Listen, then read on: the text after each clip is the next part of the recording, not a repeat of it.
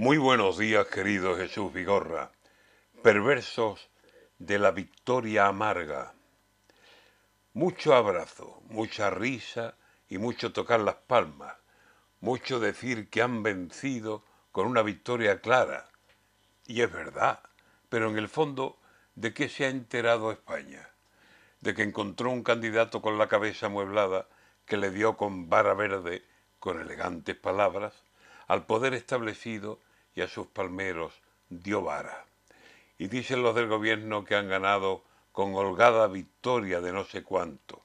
Es cierto, pero en España se sabe que esa victoria, aunque rían, sabe amarga.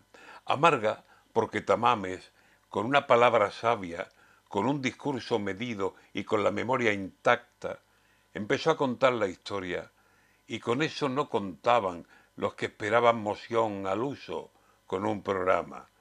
El programa de Tamame fue decirles a la cara a los unos y a los otros lo que aquí nadie les larga.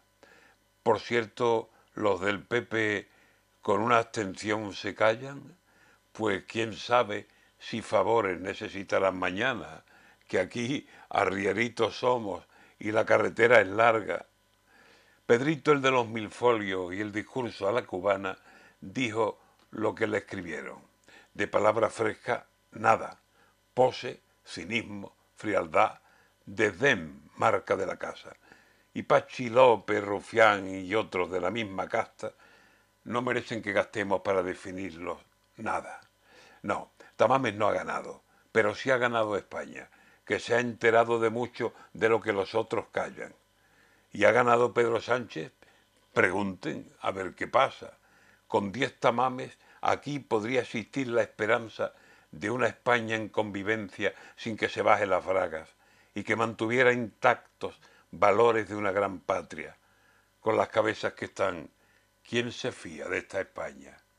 Perdió la moción Tamames, pero su clase está intacta. Otros, al decir victoria, la saliva les amarga.